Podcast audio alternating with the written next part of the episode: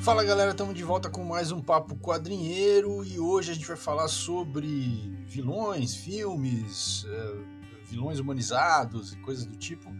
Mas para apresentar quem está aqui, uh, segue a nossa rodada. Eu, Picareta Psíquico, Maurício Zanolini. Comigo estão aqui o Nerd Bully e o Bruno Andreotti. Salve galera, e o mundo começou a dar errado quando a galera começou a pensar que o Magneto estava certo. E o nosso clássico Iberê Moreno, sidekick, que vem assim das profundezas de vez em quando, mas é sempre muito bem-vindo. E aí?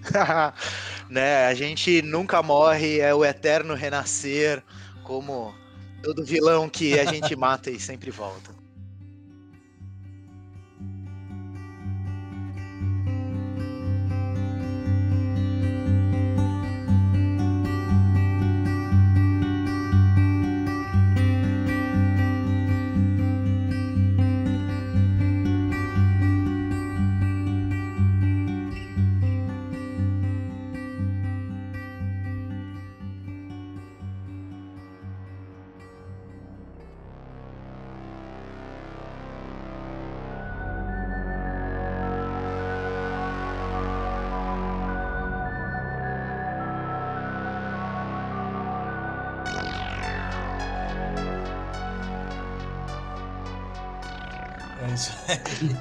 Bom, o gancho hoje é a partir do filme da Cruella, não sei, é o, é o último grande lançamento da Disney, né? Que fez bastante sucesso e tal, mas que já indica aí uma, uma, é, uma sequência de, né, de filmes, não só da Disney, e, e, também não é uma coisa só, só do cinema é, desse, desse tipo de filme, né, para família e tal, mas também já isso aparece em, outros, em outras mídias também, que é uma, uma, uma histórias que contam a origem dos vilões, né, aqueles vilões clássicos, tanto do, sei lá, de filmes da Disney ou de quadrinhos, ou não importa, é, e humanizam esses vilões, quer dizer, apresentam os motivos pelos quais esses vilões passaram a fazer vilanias, né? E, e, isso, então, de alguma forma justifica, explica, faz o público compreender é, mais profundamente as motivações e, exatamente por tudo isso, humaniza é, esses personagens. Então, pensando, pensamos um pouco a partir do, do filme da Cruella para falar sobre isso. E o filme da Cruella é um filme que é, fez muito sucesso e tal, mas merecidamente, porque de fato é um filme muito bem feito, né? Tem um roteiro muito bem escrito. É, o filme funciona como um, um, filme musical que tem, é, que tem alguns, algumas partes cantadas e tal, como um, um desenho clássico da Disney, né? Uh, ele tem uma ambientação histórica interessante também e ele uh, uh, faz isso que a gente estava falando, quer dizer, humaniza a vilã uh, de uma forma bastante interessante. E aí, Beri, o que, que você, você que, você que assistiu o filme, porque o Nerd Bunny, obviamente, não assistiu o filme. Não, eu, eu, eu, só, eu só, antes, antes, de passar a palavra para o Ribeiro, eu só queria dizer que o, que o Maurício ele simplesmente ignorou Viúva Negra, né, que é o último lançamento da Disney. É o Cruella, dane-se tipo, dane Viúva Negra, dane-se Loki, dane É, aliás, Bom, então, é, realmente, eu, eu, eu, Porque todos esses filmes eles estão dentro da mesma lógica do que a gente está falando aqui, é. quer dizer, humanização de vilões e tal. Mas, verdade, é verdade. Eu, eu, é o último filme da Disney. Disney, que, né? Exato, acho que, acho que esse é o mérito, cara. Uma, uma, o que eu acho que mais chamou a atenção, e eu acho que é o, o, a execução mais da hora desse rolê, é realmente porque eles conseguiram executar com maestria os estilões do filme, dos filmes Disney. Cara, você vai pegar lá o, o próprio 101 Dálmatas. O, o, o, uhum, tanto, sim, sim, o do é, desenho, do né? desenho. E, tipo, aliás, até um comentário dentro disso que é muito válido, né? O 101 Dálmatas é super vangloriado pela excelência técnica, exatamente porque, assim, é uma animação que se dá o direito de fazer com que o desenho seja muito humano. Então tem uma cena lá no começo que ele vai pôr o braço dentro do casaco e ele erra o braço no casaco e depois veste o casaco para sair. Meu, para quem mexe com animação sabe o trampo que é fazer uma cena inteira dessa a mais. Uhum. E, tipo, já era um marco da, da do, do, do, gênero. Uhum. E agora eles, de certa forma, estão repetindo esse marco no gênero, assim. Porque eles conseguiram transformar esse espírito dos, dos filmes, a animação da Disney, que foi o carro-chefe nos anos. Pô, sei lá. A história da Disney inteira até os anos 90, quando aparece a Pixar, né? que foi aí é que começa a ter alguma outra discussão, mas tipo, era o gênero que tinha de, de animação, né? Então é muito, é muito interessante ver como é que eles traduziram isso, né, para atores humanos de novo, né? É uma uma execução muito interessante, até pelo lado técnico mesmo, porque tem lá os cachorrinhos, porra, muito bem feitos os bagulhos. É, o que você tava falando uhum. da ambientação, então assim, as roupas, os acessórios, as câmeras, o uso da música, enfim. É um pouco, é um pouco aquela pegada até em outro sentido, mas do La La Land, sabe? É um filme muito bom porque é um marco no gênero. Uhum, sim. É, não sim, necessariamente com... vai ser o melhor da temporada, né? é, não, e com excelentes atores, né? Com uma, com uma direção muito bem feita e tal. Mas essa pegada de, de você é, pegar os vilões e trazer para frente, né? é, e, e, e, dar um espaço para eles é, até maior do que dos heróis, ou, ou, entender o peso que eles têm nas narrativas, né? E, é, isso é uma coisa que acho que o cinema ajudou a, a, a, trazer. Eu acho que antes disso a gente tinha filmes talvez mais maniqueístas um pouco, né? É, não sei, tô falando de orelhada, assim, não sei se eu tenho, se eu tenho razão nesse meu argumento. Mas. É, eu acho, eu acho que a questão é a seguinte, né? Você tem a, essa. No caso específico da, aí da, da Cruella, né? É, é, é aquela coisa, é você contar uma mesma história de uma perspectiva diferente, né? Ou então, ou, de, né, ou mostrando um passado ali de um, de um personagem que não, né, que você não conhecia, não sabia exatamente como chegou até ali. Que é também um jeito de você, né, ficar é, requentando franquia, né? Porque, tipo, ah, tipo, né, fazer a raspa do tacho ali para o negócio ficar mais lucrativo. Mas o grande ponto é que muda, né? Então, de antagonista, ela vai passar, né? Os vilões vão começar, em alguns casos, aí, a serem protagonistas. Né, que é um pouco é, diferente do caso, né? Que a gente, a gente vai falar sobre vilões e tal, mas o caso do filme da Cruella é isso. Ela, na verdade, naquele filme, ela é, a, ela é uma vilã, tal, né? Vai, a gente vai descobrir, né, como que ela virou aquela vilã, mas ela, ela é protagonista. Diferente, por exemplo, uh, acho que do último vilão, assim, que é, pô, uh, da Marvel, que, assim, consistente e que pese o Thanos lá, mas, pô, o Killmonger foi, pô, é o, é o vilão mais, uh, acho que é esférico da, da, da Marvel, porque é isso, tipo, você compra a ideia do Killmonger, né? Tipo, ele te convence, fala assim, pô, você olha e fala, pô, esse cara tá certo. É, não é só, né? é, não é só e aí, mental, ou trauma, ou quer dizer, ali no caso dele é, tem uma tem uma, uma razão é, política, né? Tem uma razão ideológica, uma coisa muito é. mais elaborada, né? sem dúvida. Sim, é, tanto é que é, no final o Killmonger opera uma, né, aquela a, a, interação entre ele e o Pantera Negra opera uma mudança de perspectiva no, no, Pantera Negra, né? Ele faz uma, né, ele com base naquilo que o Killmonger estava reivindicando, ele mudou a, a, postura dele. E aí vou falar aqui uma, uma frase do Story, que é do, do Robert McKee, né, que é a Bíblia de roteiro, que não se aplica tanto a Cruella, porque, como eu falei, no caso dela, ela é protagonista, né? Mas vai, vai aplicar mais para o Killmonger e outros vilões interessantes que a gente conhece, como, por exemplo, Moriarty, né? Que é, que é a contraparte ali, o Napoleão do crime, né? O, do, do Sherlock uhum. Holmes. É muito bom. Napoleão do crime é muito foda. O, o Conan Doyle é, é demais. É, sei lá, o, Coringa, o Lex Luthor, enfim. Uh, é, a, é a seguinte a frase, né? Um protagonista e sua história não podem ser mais ou menos intelectualmente fascinantes e emocionalmente convincentes que as forças do antagonismo que o criam. E aí, né, no, no, as, aqui ele está dizendo das forças do antagonismo, não precisa necessariamente estar tá encarnado num vilão, uhum. mas normalmente isso está encarnado. Então, é basicamente, né, assim, para você criar um protagonista interessante, uhum. o vilão também tem que ser interessante. Né? E não é por acaso que, pô, você pega, sei lá, Star Wars, Pô, por que, que a gente, né, tem vilão emblemático que é o Darth Vader, né? O Sherlock Holmes também tem o seu vilão emblemático, que é o Moriarty, o, Batman tem o Coringa e por aí vai, né? Porque eles são, porque é isso, você se envolve ali na, naquele jeito. E no caso, né, se vamos pegar o, o Magneto, que eu brinquei falando, né, que tem aquela camiseta, né, Magneto estava certo, mas é, é, eu acho é meio complicado, né?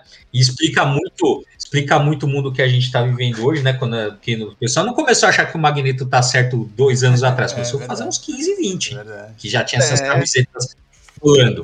Né? Então, peraí, na hora que você pega um cara ali que acha que, o, que os mutantes são uma raça superior e, te, e tem que acabar com a humanidade, você acha que esse cara tá certo?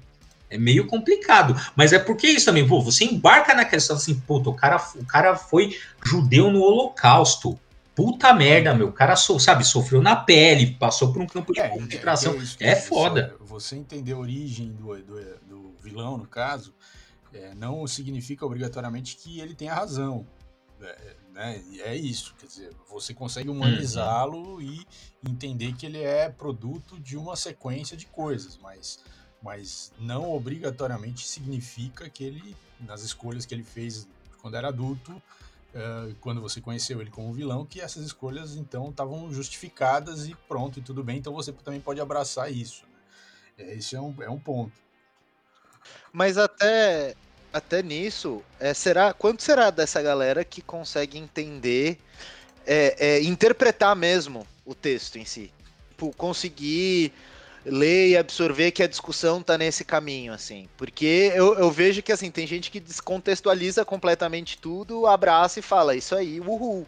E isso rola, inclusive, nos quadrinhos e até entre a galera que fica tendo, tentando dar carteirada, é, sabe? Mas, é. Vai lá, vai lá. É, aí é. Não, é, aí. aí então, assim, pode, pode ir, tem, moço, pode ir. tem uma.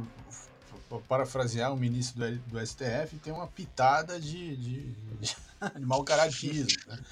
Porque, veja, é assim, a pessoa também está, na verdade, ela está usando um, um, recurso externo para justificar uma visão de mundo e uma postura dela, né, em relação às coisas. Então, ah, se o, o Magneto tem razão, então se o Magneto tem razão, eu, eu posso agir dessa forma, eu posso pensar essas coisas. É, na verdade é o contrário, quer dizer, eu penso essas coisas e eu ajo dessa forma, e aí eu é, pego o Magneto e falo, olha, o Magneto tem razão como uma forma de justificar isso e, e né, de alguma forma me sentir pertencendo a algum grupo que tem alguma legitimidade, eu eu, eu, eu tento criar essa legitimidade dizendo que ele tem razão e tal, sei lá. Mas não é, quer dizer, não é, não é, não é, má, não é falta de interpretação de texto, na verdade é uma, é uma interpretação enviesada do texto exatamente para criar uma, uma justificativa para a própria postura. Né? É, não sei, essa é a minha, pelo menos essa é a minha percepção.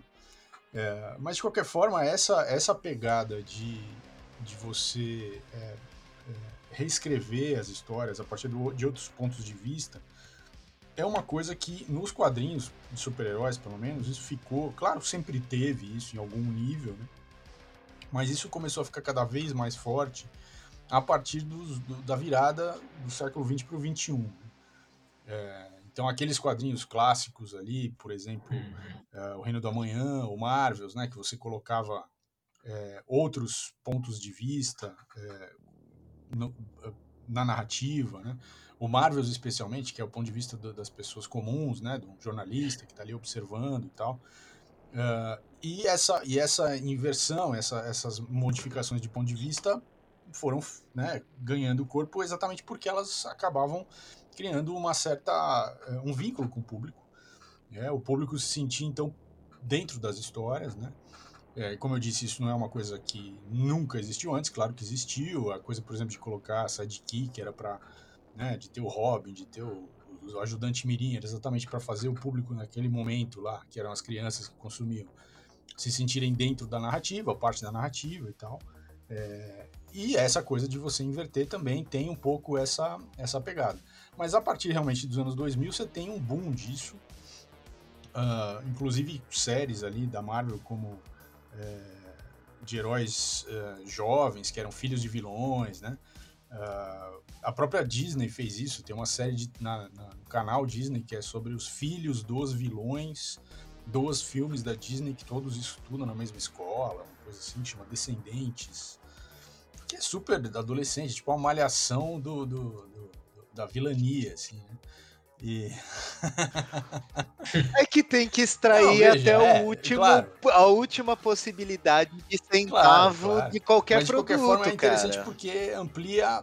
Eu acho que isso, independente do, do uso que se faz disso, né?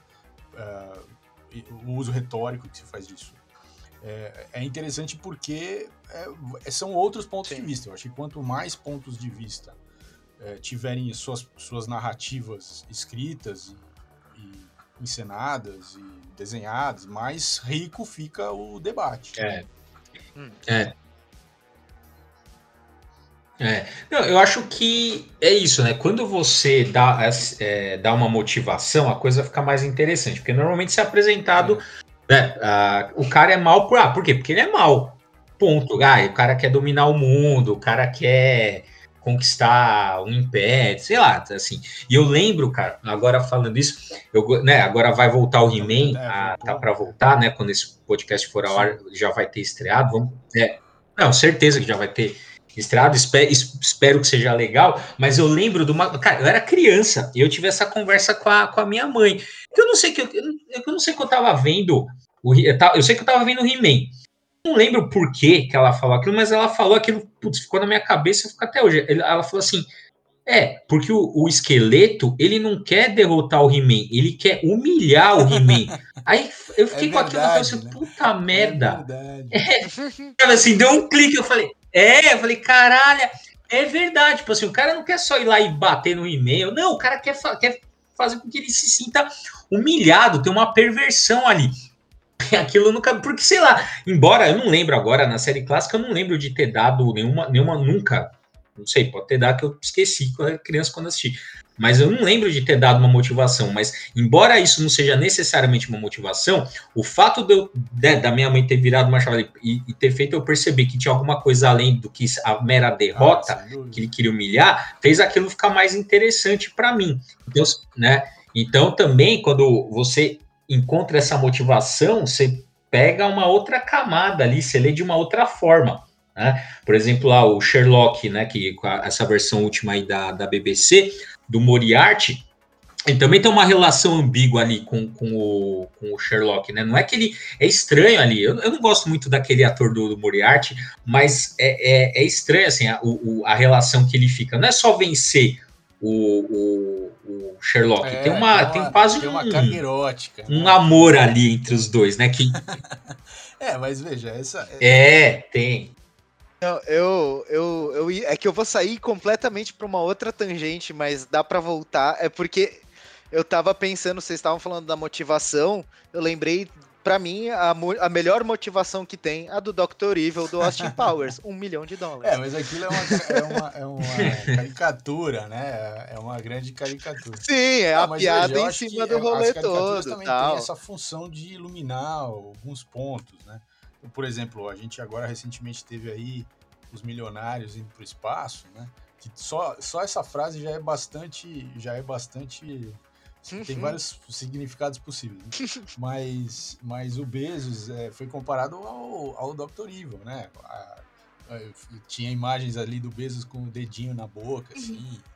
É, porque tem essa coisa também do espaço na, nos filmes do, do Austin Powers, né? E então, assim, é, é interessante que a, a, a, paródia também tem essa, essa função de iluminar algumas coisas. É, mas é, é, isso, quer dizer, essas, essa compreensão mais aprofundada, com mais camadas, né, de qualquer narrativa, é, ela vai desconstruindo algumas simplificações que a gente é, toma por padrão, né? Então, por exemplo, a ideia, uma ideia que é um, uma ideia que, que muita, ainda é muitas, muitas é, instâncias da sociedade ainda se, se balizam por essa ideia, assim, de que o ser humano, em essência, ele é mal. É, e, Aí, não, desculpa te, te, cortar, mas essa coisa do. Você falou do, do que o ser humano em essência é mal. O, o Iberê falou do, do. Ele falou doutor, eu lembrei do doutor com o Doctor Who, né? Que naquele primeiro arco, ou segundo, não lembro, com o doutor, com o Peter Capaldi, quando que aparece a Missy, né? Que a gente não lembra se na hora a gente já acho que nessa, nessa altura a gente já sabe que ela é a, a regeneração do The Master, né? Que naquele primeiro arco, meu, o que, que ele quer? Meu, ela quer dar para ele um exército de Cybermen para dar poder absoluto uhum. pro doutor, para mostrar pro doutor que ele é igual a ela se tivesse possibilidade de fazer aquilo. Quer dizer assim, ó, ela quer mostrar, fala, ó, Tó, você tem todo o poder, agora faz aí o que eu sou. Tipo, quer mostrar que eles são iguais. E aí, obviamente, que, né, o doutor dá um. Dá um. É, dá um nó nela, mas. Nó nela. É. é, mas é, é o piada mortal do. do, do Porra, velho. É verdade. É assim, se o cara tiver um. Se ele, se ele for detentor de um poder é, militar, ele vai se corromper como ela se corrompeu, como, né, como outros ali. É, então, mas é, quer dizer, é, é, essa ideia, então, essas duas, quer dizer, é uma, é uma ideia derivada, né? A ideia de que todo ser humano é mal. Portanto, todo ser humano, é, que a derivação é corrompível, uhum. né? Porque a tendência dele é ser mal. Então não existe uma pessoa que não é corrompível. Ou, ou, por exemplo, não existe uma pessoa que não tenha o seu preço. Essas são ideias que é, são ideias meio senso comum, uhum. mas elas têm uma influência na, na, na, em tudo, né? Na, na, em como que é o sistema ju, ju, judicial, em como que é, são as relações políticas, em como que são as relações de gênero.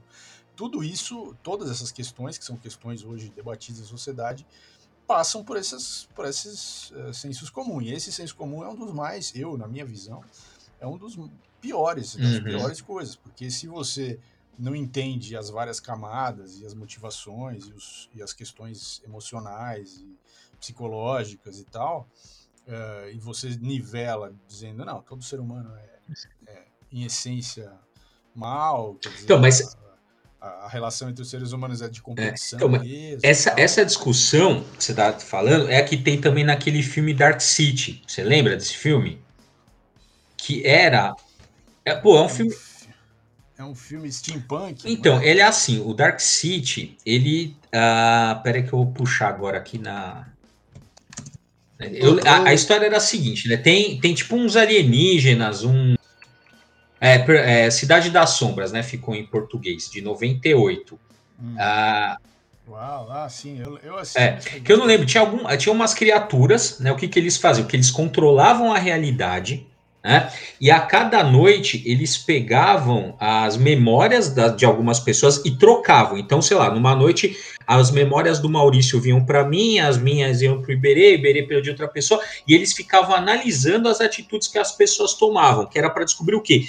Se aquela, se as decisões que as pessoas tomavam, né, era, era baseada em alguma coisa, em alguma essência que a pessoa tinha, ou ela independente da memória ou só na é, experiência que exatamente. e, é, e, aí na história tinha um cara que ele meio que tinha uns poderes também que ele podia alterar aquela realidade ele se coloca contra aquelas criaturas. Mas essa discussão é interessante quer dizer assim o que que molda a gente? A gente, te, a gente é moldado 100% pelas nossas experiências ou seja então se eu tiver exatamente a mesma vivência que uma pessoa X, eu vou tomar exatamente as mesmas decisões dela, porque eu vivi exatamente a mesma experiência, ou tem alguma coisa em mim, uma essência, ou alguma coisa, sei lá, metafísica ou transcendente que me faz ser uma coisa que é diferente, ou pelo menos que não é só a minha experiência concreta. Essa é um pouco a discussão, uhum. essa é um pouco a discussão que você está falando, assim, ah, é, existe uma essência, quer dizer, o, o ser humano, ele é essencialmente alguma coisa, ou ele é só pautado pela experiência?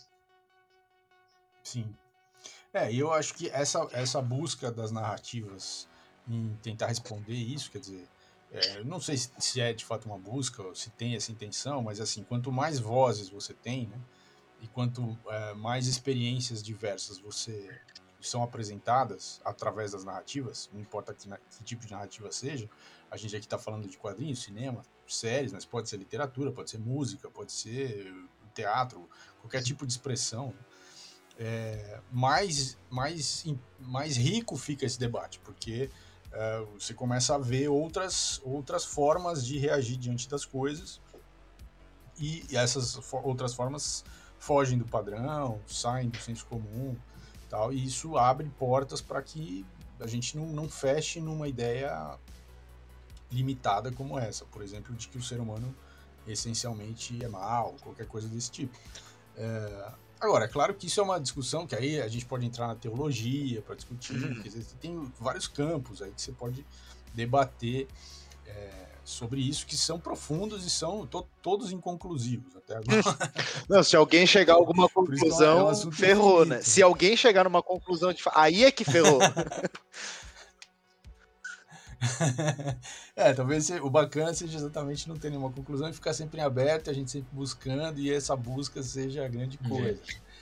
Não, é até, é até interessante é, é, que você estava falando da multiplicidade de visão, o quanto que a gente cresce ouvindo a, a quando a gente ouve alguém com uma outra percepção sobre uma mesma coisa, o quanto que a gente cresce. Então, talvez seja um exercício aí, né, dentro da arte, mas é um exercício importante como um todo, de reflexão do eu, de construção da a, até da nossa própria identidade e consciência, né?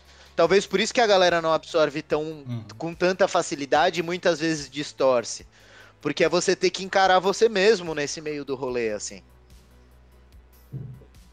É, exatamente. É, porque afinal de contas você também faz parte, você também, né? É, divide as suas experiências com as outras pessoas, né? Dizer, você também é um ser humano vivendo nesse mundo, então é, você não está você não tá olhando de fora, né? Você não está só analisando, você está participando da, parada. Mas uma, uma série última aí que eu errei, que eu falei que era Cruella e não é, o Loki, que é, fez um, um, sucesso, né, aí e tal, é, vai ter uma segunda temporada, inclusive, é, eu, eu recomendo, aliás, que vocês assistam, se vocês forem assistir Loki, assiste cada episódio do Loki, você acaba o episódio, você vai lá no canal do PH Santos, que é um cara que é comentarista de uhum. cinema, e assiste o, o vídeo dele sobre o episódio que você acabou de assistir, porque aí o episódio fica cinco vezes melhor do que só se você só assistir o episódio. Cada é. quantas horas porque, tudo assim, isso? ele vai, ele vai desdobrando. Não, ele, o, a, o vídeo dele é ah, 10 tá. minutos. mas ele, ele, ele falou algumas coisas interessantes sobre a questão do, do, do Loki como deus da trapaça e tal. Porque tem um discurso ali na série, já no começo da série, é, de que ele é um perdedor, né? De que ele é um cara que nunca consegue ganhar. Ele sempre tenta uma, uma um truque, uma trapaça, um, um, né, um enrolar tal, contar uma história, mas no fim ele é descoberto, ele as coisas não dão certo e ele nunca consegue o objetivo que ele que ele tinha quando ele né, empreendeu aquela trapaça lá. Então ele é o cara, ele fica com essa marca de ser o cara que é um perdedor, basicamente. E aí o, a série vai trazendo a ideia, e o, o PH coloca isso de forma muito bem, né, texto muito bem escrito, assim, que é o que ele faz no, nos vídeos dele, vai mostrando que, é, na verdade, o fato dele ser um, um agente do caos, que é que nem o Coringa, uhum. né, que é que nem esses são esses personagens que têm essa característica ele, ele, ele, ele, na verdade, é a ação dele que faz a história, não importa, né? A, a história ir para frente, andar para frente. Então, se ele não aparece lá e cria o caos, a ordem não tenta se restabelecer, porque se não há caos, não existe a necessidade de se restabelecer a ordem. Então é esse jogo, né, que é interessante. Então, assim, ele ganha uma dimensão muito maior, porque ele passa a ter uma função no universo. Ah, mas é. Não é que ele é um perdedor. É, mas isso aí você pode falar de qualquer história também, porque o, a, o papel do herói, ele é sempre reativo, né? Raros são, são as são as histórias que o herói tem um papel ativo. Normalmente é isso, a ordem tá, né, a ordem tá OK, de repente aparece alguma coisa ali que quebra e ele vai restaurar. Aí todo todo vilão não precisa necessariamente. É, sim, mas, mas é interessante porque, como no caso da Cruella e é, no caso da, da Malévola e tal, é, ele, é, né, dos filmes, esses filmes que trazem os vilões para prota, protagonismo, é, eles passam a ser os heróis então, nesses filmes. Sim. Então eles têm uma, eles têm essa dupla, essa, essa coisa meio dúbia, porque ao mesmo tempo que eles nesses nessas filmes são os heróis, e aí alguns filmes a gente está falando da origem, mas em outros como esse do Loki, você não está mais falando da origem, você está falando ele uh, já totalmente estabelecido como vilão e tal. Então, a gente, a, então, mas nesse, nesse aí do Loki, a gente não, assim, esse Loki é o Loki do primeiro Vingadores, né? Que aí eu achei meio, meio galhofa isso, porque assim, ah, a gente tinha que pegar o Loki do final do arco, né? A gente pegou ele no começo. Como é que a gente faz para esse cara virar o Loki, assim, ter alguma coisa que a gente, algum elo empático que a gente possa ter com esse cara. Aí faz uma sessão de terapia ali com o Wilson. Sim. ele vê o, ele vê o que, que aconteceu. é. Ele. Ah, tem uma epifania assim. Ah, beleza. Então tá bom. É duas horas de. dez anos de universo Marvel pro cara chegar ali, duas horas de terapia com o Wilson, tá, tá resolvido. Eu quero essa terapia aí, cara. É, também, mano. Mas olha, até curioso de ser terapia e abertura, porque eu tava ouvindo e pensando bem na ideia de redenção mesmo, né? A gente tava falando de, de, de uhum. a ideia do que, que é o vilão e tal. Ali atrás eu tava pensando até no Punisher. E a série do Punisher é tudo isso, é sobre a redenção dele. Você dá uma, uma justificativa, você Sim. dá uma mística né, justifica a partir de algo meio externo, é, é, é, é quase paranormal, sei lá, e, e, e isso valida para o cara ser um babaca. Hum. É, mas você vê a segunda temporada, por exemplo, do, do Justiceiro, é, o pessoal não gostou tanto, né, quanto da primeira temporada, ou, ou não gostou foi mais. É, tem gente que acha que foi mais interessante a participação dele no Demolidor do que a série dele. Ah, com Porque é isso, quando você pega um, um, cara que tem, tem essas questões e você coloca ele como protagonista. Então, por exemplo, a segunda temporada do, do Justiceiro, ele tá tentando ressignificar essas coisas todas. Então a, a, aparece uma adolescente ali e ele vai ajudar a menina, e aí é, aquela menina passa a ser a substituta da filha dele que é uma que, e o fato dela ser substituta da filha passa a ser uma substituição da família. E aí quando você ressignifica aqueles aquelas motivações ali é, começam a perder força porque você está ressignificando. Então porque isso é uma coisa humana, totalmente humana. Todo mundo faz isso com tudo. A gente ressignifica mesmo. A gente no caos, quer dizer, o cara perdeu a família inteira, então ele é um, ele é um agente do caos que foi criado pelo caos que foi imposto para ele na vida dele. Ele tinha uma vida no sentido de ordem e passou a ser uma vida no sentido de caos. Então ele passou a, a levar esse caos para o mundo. Mas, mas naturalmente ele busca o, a reorganização desse caos em ordem. Então quando ele começa a achar essa ordem, as pessoas começam a achar chatas, né? porque é, é, você o que atraiu era o caos, a, né? a lógica do personagem. É, então, quando ele tá no Demolidor, ele é o caos. Né? Não tem, não tem é, explicação, não tem. não mostra a origem, né? não, é, não tem nada disso. É só o cara na loucura total. Assim. E ele tem uma função na história e é, é, uma função muito interessante. O embate entre os dois é muito legal e tal. É, então é isso, quer dizer, é, também tem essa. É, por isso que o pessoal acha que também tem, um, tem uma, uma, uma, uma parte dos fãs que também não gosta desse tipo de coisa, porque é, ah, estão descaracterizando meu personagem, então, né, então tem um choro. Né?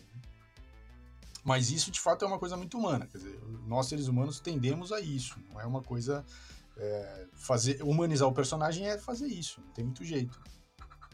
O que eu queria comentar era que é muito é muito interessante como o, há, um, há um interesse, sempre há uma atração assim pela, das pessoas pelo caos em si, né?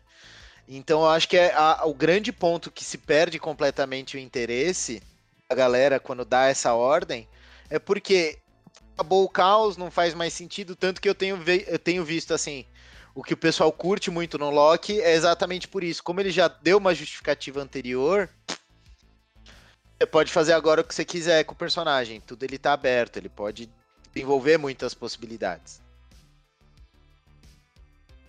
É, é. É, mas eu acho que, não sei, eu acho que esse tipo de narrativa é, que explora essa, essa, essa, esse aspecto da psique humana, que é de voltar para a ordem, sempre buscar a ordem, é, é, é, inevitavelmente, né? É uma coisa que meio que veio para ficar, assim. A gente vê isso em várias, vários tipos de narrativa. É, não é uma coisa assim é, dos super-heróis ou dos é, sei lá, os dois personagens da Disney também não é. Então é uma coisa que, assim, eu acho que eu acho que isso amplia a nossa compreensão da, da, né, das, das, experiências das pessoas uh, e eu acho isso uma coisa positiva. Agora, é, mas não sei, eu acho que tem, ainda tem resistências e tal, as histórias mais maniqueístas ainda tem um público que prefere. Eu acho que tem espaço para tudo isso, desde que a gente não ache que é uma coisa ou outra, né? Ou, ou que uma coisa é melhor que a outra, ou sei lá. É, mas essa é uma discussão longa, assim, e tem várias, tem várias camadas.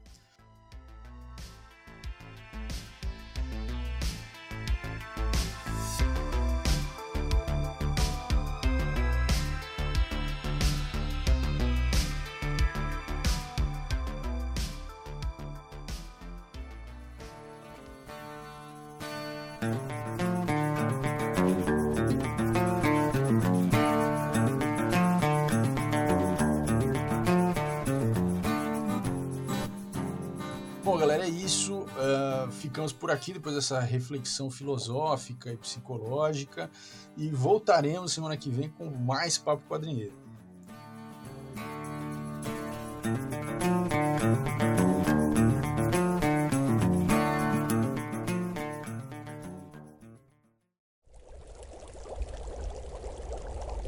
Uma produção musical.